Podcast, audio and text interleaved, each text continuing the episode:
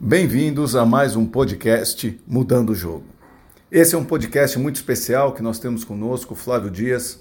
Flávio Dias, ele é conselheiro da Mudando o Jogo e ele é um executivo com larga experiência em processo de transformação digital, já sendo tendo sido presidente do Walmart.com, da Via Varejo, participado do processo de transformação digital do Magazine Luizas, botou no ar o primeiro banco digital do Brasil, que foi o Banco Original.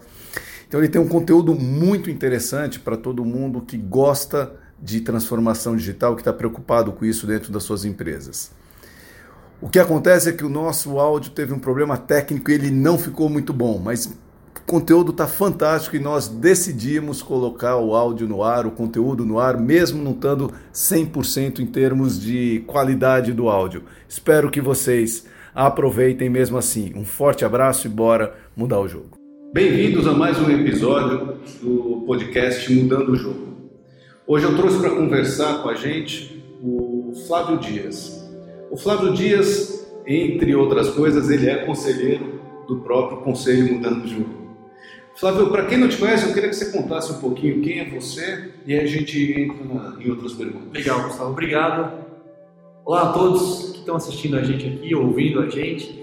É, bom, eu comecei minha carreira há 20 anos, é, entrando como estagiário na Philips e desde então venho é, trabalhando em muitos temas sempre associados com o crescimento uh, dos negócios voltados a, ao digital, à internet e nos últimos 15 anos muito fortemente em torno do varejo, do e-commerce. Né? Então eu tive, depois da Philips, eu tive a oportunidade de trabalhar no e-commerce do Magazine Luiza, depois uh, saí de lá para fazer a para abrir, fui o primeiro funcionário do Walmart.com no Brasil, fiquei sete anos lá, foi uma experiência fantástica, construir junto com um time muito bacana, um negócio do zero, um negócio que virou um negócio de bilhão de dólares, de milhares de funcionários, foi super interessante. Tive uma passagem pelo mercado financeiro, eh, fazendo um case do primeiro banco digital do Brasil, o Banco Original, onde eu tive a, o grande prazer de trabalhar junto com o Henrique Meirelles, um time fantástico de de pessoas que foi muito inovador de colocar, é, de abrir conta por celular. Hoje é comum, né? Hoje acho que tem mais banco digital do que qualquer outra coisa, mas em 2014, 2015 não tinha, né? Então o original foi o primeiro a desbravar isso, foi super interessante.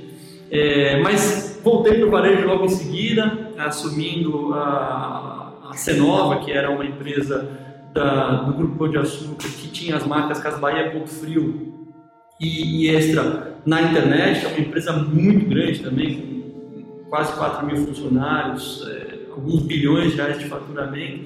Então, foi um, um trabalho de, de turnaround bem, bem interessante. E, e, logo na sequência da, da quer dizer, como um, um caminho é, natural, a empresa foi fundida com a Via Varejo. Eu acabei caindo na Via Varejo, que é a maior empresa de varejo do Brasil.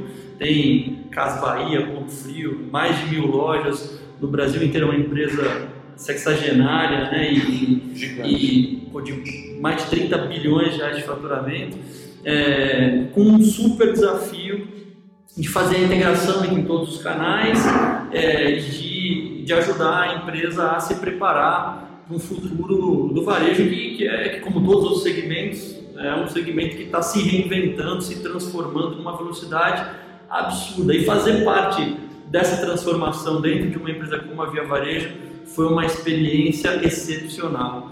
No paralelo, eu venho uh, há algum tempo já me embrenhando nesse universo de startups, então eu fiz, comecei a fazer alguns investimentos há uns cinco anos atrás e desde que eu saí da Via Varejo há um ano atrás, eu venho praticamente me dedicando a isso, mergulhei a fundo é, no universo startup, fui estudar sobre venture capital e, e diversifiquei muito o meu portfólio de investimento. Hoje, praticamente eu faço isso com a minha atividade principal, de procurar a empresa, de investir e de principalmente estar junto com a empresa depois que, que, que eu faço um investimento para ajudar a empresa a, a ter uma maior chance de, de sucesso. E mais recentemente estou também entrando em alguns conselhos, né? Estou com vocês, estou no conselho de uma do maior varejista do, do México.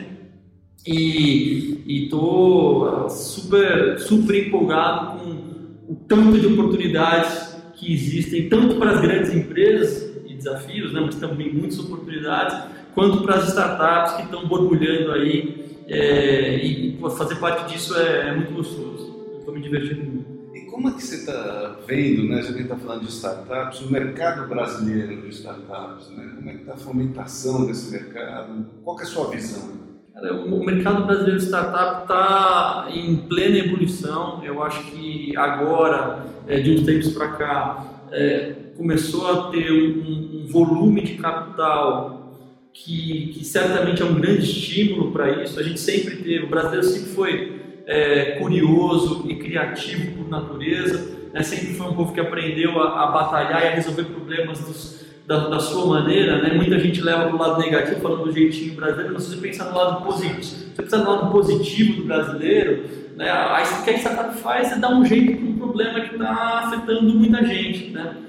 Então, o brasileiro é muito bom nisso. Então, tem muita startup, muita ideia, muita gente com capacidade de executar aqui e que até algum tempo atrás não tinha muito acesso a capital. Isso mudou drasticamente, tem mudado drasticamente nos últimos poucos anos se você pensar nesse último ano, é, número de venture capitals que, que, que, são empresas que investem em startups em early stage, é, o número de, de, de, fundos que apareceram no Brasil foi enorme, a própria condição econômica atual do Brasil, com, com juros é, no patamar que está, é, encoraja inclusive family offices pessoas com dinheiro a a buscar alternativas de maior risco para a aplicação do seu capital. E tudo isso junto fez com que, poxa, abrisse muitas oportunidades, muitas portas para que os empreendedores é, pudessem ter acesso a capital e começar a botar suas ideias para funcionar.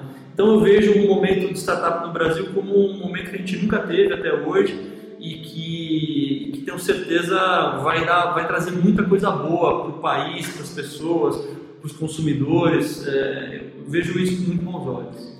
Sabe que eu sou conselheiro de uma, de uma empresa, um grupo de educação, né, de educação superior. E eu fico pensando muito no papel da, da educação, da academia, né, no desenvolvimento de startups. Uma, existe uma cultura, por exemplo, nos Estados Unidos, muito grande de incentivo isso, que hoje ainda não existe no Brasil dessa forma. Né? Eu, eu, imagino que um dos caminhos para a gente conseguir fomentar isso é a proximidade mais com as academias que tem uma burocracia grande em geral, para que elas possam fomentar a faculdade que a gente trabalha, que eu trabalho junto lá no, Conselho, criou um plano de inovação, é um sucesso estrondoso. Porque está interessante que criou, porque os alunos vieram e falaram, escuta, e as ideias que a gente está tendo? Vocês não vão ajudar a gente a desenvolver? É, eu estava falando há pouco que todos os segmentos estão sendo transformados, né? E, e, e o segmento da educação não é diferente. Né? É, é, é, muito estranho a gente pensar, e para a gente era natural na nossa época que a gente fez, que a gente fez faculdade, que a gente ia estudar cinco anos de um conteúdo que, tipo, há 10, 15 anos não tinha mudado tanto, né? E a gente, hoje, e a gente não, questionava muito. Hoje, as pessoas que chegam na faculdade, elas olham para isso e assim, como assim? É, é, é muito pouco para elas, né? Isso, isso de um lado. E do outro lado, se a gente entra no tema, que foi mais a sua pergunta, do incentivo ao empreendedorismo, as faculdades estão muito pouco preparadas para isso, né? E, e, a gente que tem a oportunidade de, de conhecer como as faculdades americanas, por exemplo, estão fazendo isso. Eu fui a Stanford, por exemplo, no, no, no ano passado. Stanford é o berço, está é, tá ali o berço do Silicon Valley, é ali que nasceram várias das principais empresas que a gente escuta falar hoje, nasceram, nasceram ali dentro. E, e, e, é uma faculdade, ela, ela vive em função, ela respira, respira inovação, respira empreendedorismo. Onde você olha para a faculdade tem uma empresa sendo criada, tudo, tudo é feito em torno disso lá. Né? Então eu acho que a, a, as universidades brasileiras certamente já tem várias se movimentando, você citou um exemplo de uma delas aqui, mas eu acho que ainda é um caminho muito longo pela frente e, e, que tenho certeza vai ter um papel fundamental na formação de empreendedores, incentivo à formação de empreendedores nas gerações futuras. Né? E, e, ainda hoje é um oceano azul para as faculdades, né? para as universidades, porque eu vejo que os alunos mudou o perfil de alunos. Você falou, na nossa época, tudo bem, entrar estudar cinco anos um trem que já estava lá faz tempo. Hoje em dia, para pegar o diploma, né? Hoje em dia eu vejo os alunos da faculdade, meu Deus, não querem, não dá para eles não aguentam sentar numa aula já de 60 minutos já é muito, se não tiver uma coisa diferente, se não tiver algum conceito de gamificação instaurado para que eles possam participar, para que eles possam trocar, para que seja colaborativo, não funciona. Claro. Você não prende a atenção do cara. Nesse sentido, um, um assunto que, que você é demandado muito né, é essa questão da transformação digital. Né? Essa, como, que, como, é que, como é que você vê a angústia que eu percebo em uma série de empresários de trabalhar essa transformação que está acontecendo. Então o cara está olhando empresas como Google, da vida, Uber, Airbnb, o cara olha, cara, tá bom, o que eu faço no meu negócio? Porque isso é. Agora, muitas vezes fala, isso eu não consigo fazer no meu negócio. Que tem um pedaço de crescer aí, mas é uma parte que é verdade. Né? O que desses conceitos a gente pode levar para dentro de qualquer empresa? As empresas que trabalham conselho mudando o jogo, você por ser conselheiro do conselho, você sabe, né? nós estamos falando de empresas médias. O que você acha, assim, quais são os principais guidelines para essas empresas? É, então é muito difícil porque não tem uma receita, né? O fato é que a gente está lidando com um consumidor que é muito diferente do que foi o consumidor quando o nosso negócio é, foi criado, quando o nosso negócio teve crescimento, pensando aí nas nas indústrias, nas empresas, de qualquer segmento que tem uma atuação já há muitos anos, hoje eles estão lidando com um consumidor completamente diferente, que é um cara muito mais informado, que é um cara... Esse é o principal ponto, talvez. Sem dúvida, sem dúvida. O, o, cliente, o cliente que está puxando essa, essa, transformação que a gente está vendo nos negócios hoje, ela é, ela é puxada pelo cliente. Né? O cliente exige isso de vocês, porque ele tem acesso a muito mais tecnologia, muito mais informação. É, e o, e o fato, e o fato dele, dele, tomar a decisão, dele fazer pesquisa de um modo diferente, dele tomar a decisão dele de um modo diferente, dele pagar de um jeito diferente, dele reclamar de vezes diferente. Pô, ano passado, um cliente mal atendido que queria reclamar de você, pô, ia falar mal para os amigos e tal. Pô, hoje o cara faz um, um, vídeo no YouTube ou faz algum. Cara, o cara impacta milhões, um, um cara pode destruir um, um negócio. Então, assim, isso é um exemplo, mas isso, isso se encaixa em várias dimensões, né?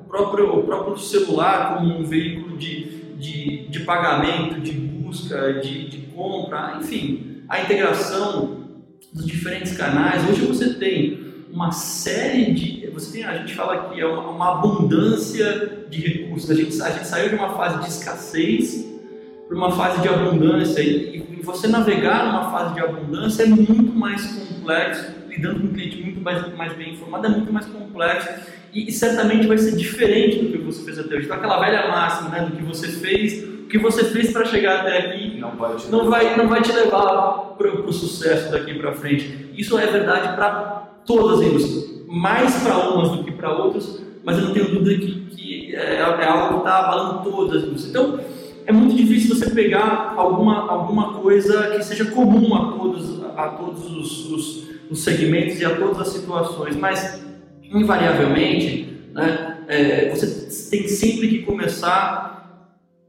pelo teu cliente. Você saber que, é, que, que experiência que, que, que você está proporcionando para esse cliente hoje que, que pode ser melhorado. Qual dor dele você não está resolvendo hoje? Né? É, um cara, é um cara que está exigindo conveniência acima de tudo, que está valorizando o tempo dele como ele nunca valorizou. Como é que você consegue, na, no teu serviço, no produto que você vende, né, pensar numa maneira que você vai tornar a experiência do cliente em consumir esse seu produto ou serviço, você vai tornar essa experiência muito mais conveniente, muito mais agradável, muito mais simples, muito mais fluida, muito mais é, é, espalhável, não nem palavra, mas muito mais de um jeito que, cara, ele vai, ele vai ter aquela experiência com você e ele vai falar com um monte de gente, cara, vocês têm que ter essa experiência também, né? Então, começar por isso. E aí, é, muita gente às vezes pensa que é fácil fazer isso, mas para você conhecer teu cliente, você tem que começar a se preocupar muito com gerar dados, né? Hoje vocês devem ter falado que vocês, vocês devem ter escutado já que dados é o novo, é o novo óleo, né? é o novo petróleo. E é verdade, não tem nada mais importante do que você produz na sua empresa do que os dados que você tem lá. E dados de cliente, né? você saber quem é o seu cliente, qual o comportamento que ele tem, né? É, qual é provavelmente a próxima compra que ele vai fazer com você. Dominar essa, essa, essa arte de de capturar, processar e utilizar de forma inteligente, inteligente e produtiva esses dados, faz uma diferença muito grande na capacidade que você vai ter de acelerar essa transformação, de acelerar esse processo de adaptação, que é um negócio que não para mais, né? Porque uma coisa a gente pensa, não, tudo bem, eu vou fazer uma transformação agora, aí eu vou sair daqui, eu vou para cá, né? vou sair de um patamar e vou para o outro.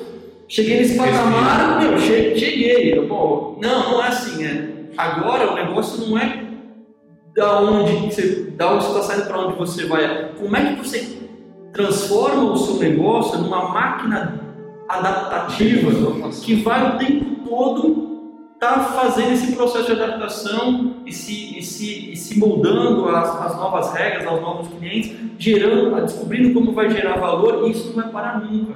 Isso vai acelerar mais ainda, né? Então, é, é um negócio que traz uma dinâmica diferente, que exige do empresário uma, nova visão do cliente, que a gente já falou, existe do empresário uma nova visão do recurso humano que ele tem lá dentro, que vai trabalhar e que vai ter que ser um cara muito menos é, muito menos dentro, do, dentro da caixinha, muito menos é, aquele cara que faz atividades repetitivas, cumpridor de tarefa, e vai ter que ser um cara muito mais é, sensível, muito mais criativo, muito mais analítico, né? É, com muito mais autonomia. Então, aquelas, aquelas velhas é, estruturas hierárquicas que a, gente, que a gente encontra, não, eu sou o dono da empresa, eu eu é, dou o comando, vocês fazem o que eu falo, mas na verdade quem está sentindo, o que o cliente está sentindo lá na ponta é o cara que está na loja, é o cara que está fazendo a, a, venda comercial lá. Então esse cara que está na ponta, que tá, os times estão resolvendo, esse cara tem autonomia de trabalhar. Né? Então começam, começam a sair de ser aqueles projetos de, seis, de, de um ano, de dois anos, de três anos, e começam a entrar microprojetos que, que são microprojetos que são feitos em um mês, dois meses, e que, que você cria um, um negócio para fazer um experimento, e que muitos desses experimentos não vão dar certo, mas, cara, aquele que der certo, você vai investir mais e, vai, ser, e vai te apontar o caminho que você tem que ir.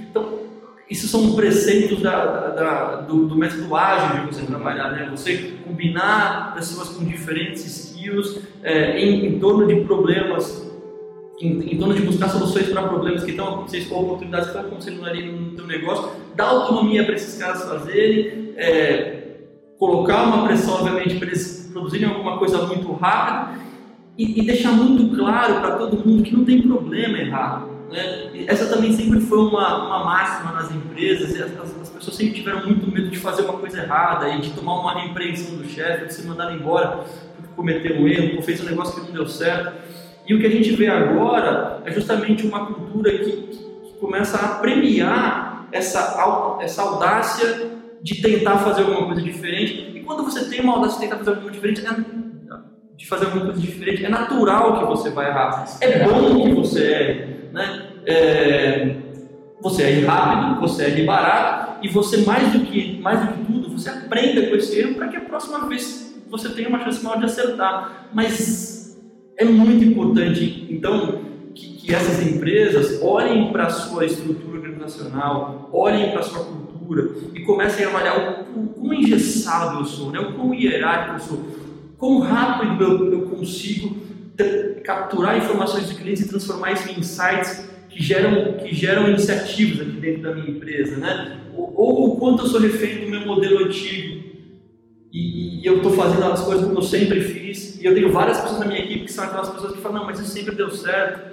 Não se mexe, não se mexe em time que está ganhando, sabe? O segredo é a do negócio. Essas máximas que, que, que, foram, que foram coisas importantes em algum momento da, da história de, de empresarial do mundo hoje são coisas que impedem a empresa de evoluir, impedem a empresa de participar dessa dessa, no, dessa nova dinâmica de negócios. Né? Então tem muito a ver com cultura, tem muito a ver com o tipo de recurso humano, tem muito, muito a ver com a sensibilidade e a proximidade que você tem das dores dos seus clientes. E, e, e a parte disso, cara, cada, cada empresa vai ter uma história. Né? É, é, e é muito importante também você, você saber quais são as fortalezas que tem o teu negócio.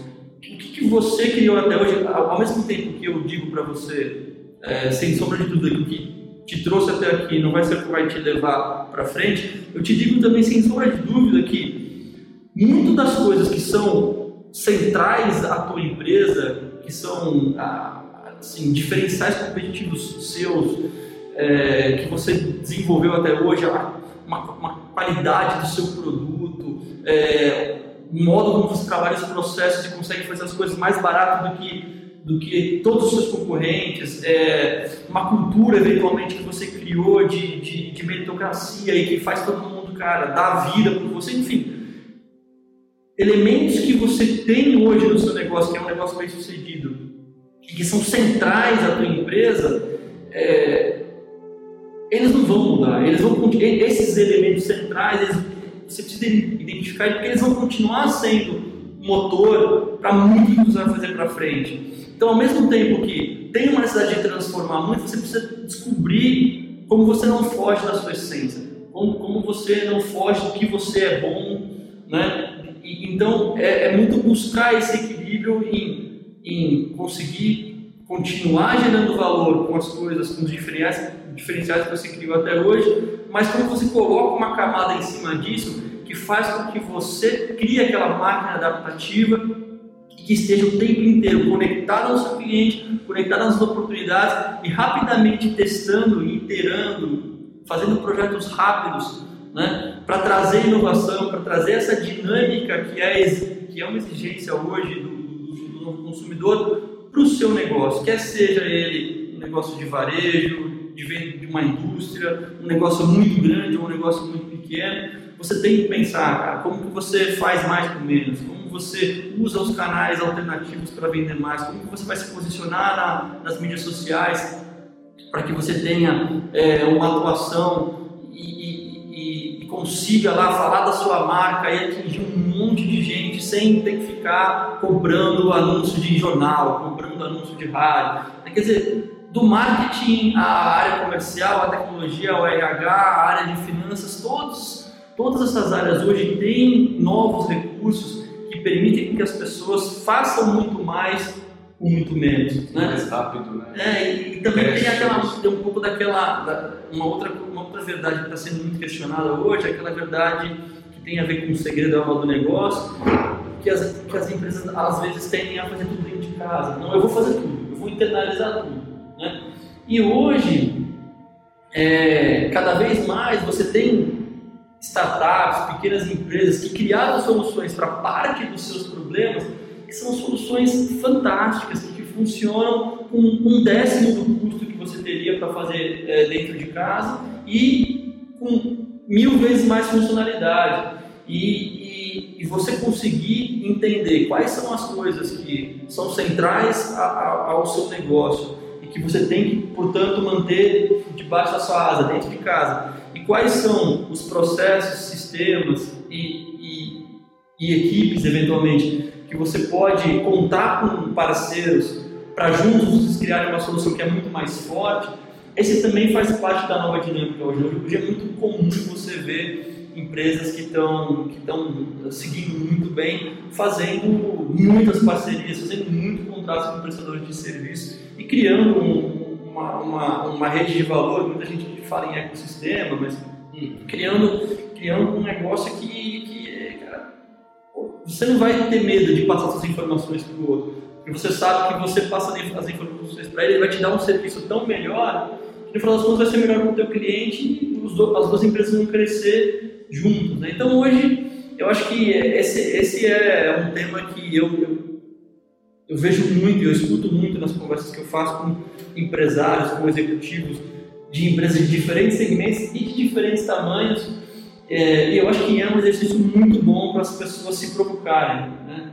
de verdade fazer essa reflexão. Eu vejo assim, pelo, eu concordo com você e pelo, pelo que você está falando, e isso é um assunto obviamente muito presente nos conselhos de administração, né? Você tem um ponto central isso é muito bacana da sua fala, que assim, o cliente mudou.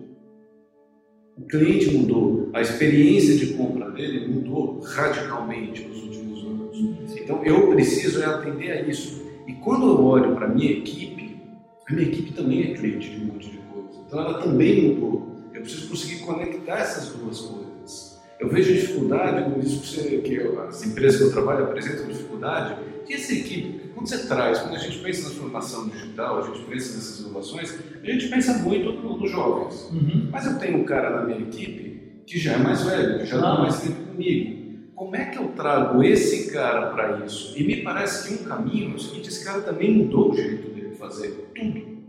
O jeito como ele se comunica, o jeito como ele compra, ele mudou. Eu acho que se a gente consegue levar isso para mostrar para o próprio colaborador, falar, escuta, você já mudou. Exato. É, é você aquele cara que está é. na ponta. Essa jornada ela não é fácil para essa jornada de mudança, ela, ela não é tão fácil para todo mundo, né? Talvez ela não seja fácil para ninguém, mas ela é mais fácil para alguns perfis de profissionais do que para outros.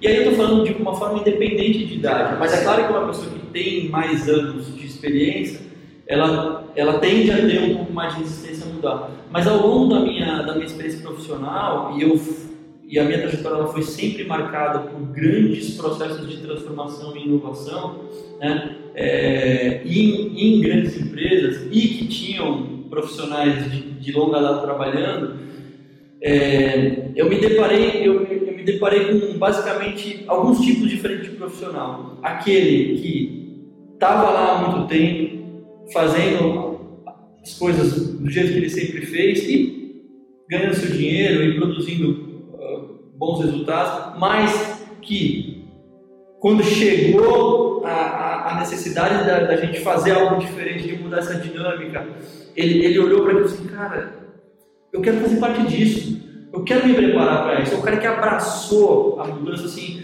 Eu, eu, eu sei que eu posso fazer diferente, é o cara que foi estudar, é o cara que que entrou, entrava, pegava o, mais jovem que estava mais antenado nisso, ia almoçar com o cara, ia pedir dica para ele e abraçou o negócio e, e, depois virou um cara mais forte ainda do que o jovem, porque ele reunia tantos skills que já conhecia muito bem a empresa quanto, quanto os skills é, que ele foi adquirindo recentemente, porque abraçou essa causa. Eles são os melhores caras que a gente tinha.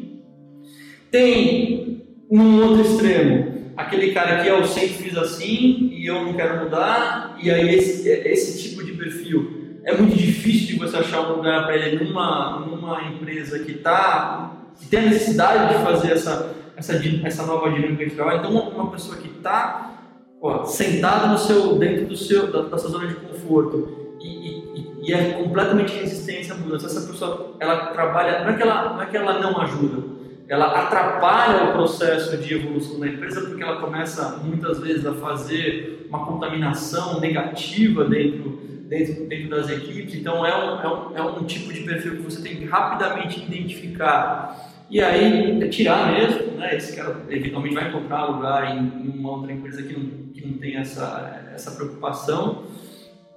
Mas é, uma, é, é um trabalho que, é, que depende muito da liderança fazer acontecer. Né? Então, o papel do líder nessa transformação, em termos de apontar a visão, de mostrar o porquê essa dinâmica está mudando, de dar condições para que, as, que as pessoas abracem essa mudança, para é, criar um canal de comunicação de cima para baixo, de baixo para cima, que, que facilite essa troca de ideias, para é, dar exemplos dentro da sua própria cadeia de autoridade de comando, como, como, como, como, como essa história está mudando para todo mundo, enfim. O líder tem um papel fundamental de fazer isso acontecer. Se o líder não acredita nisso, é, o negócio não sai.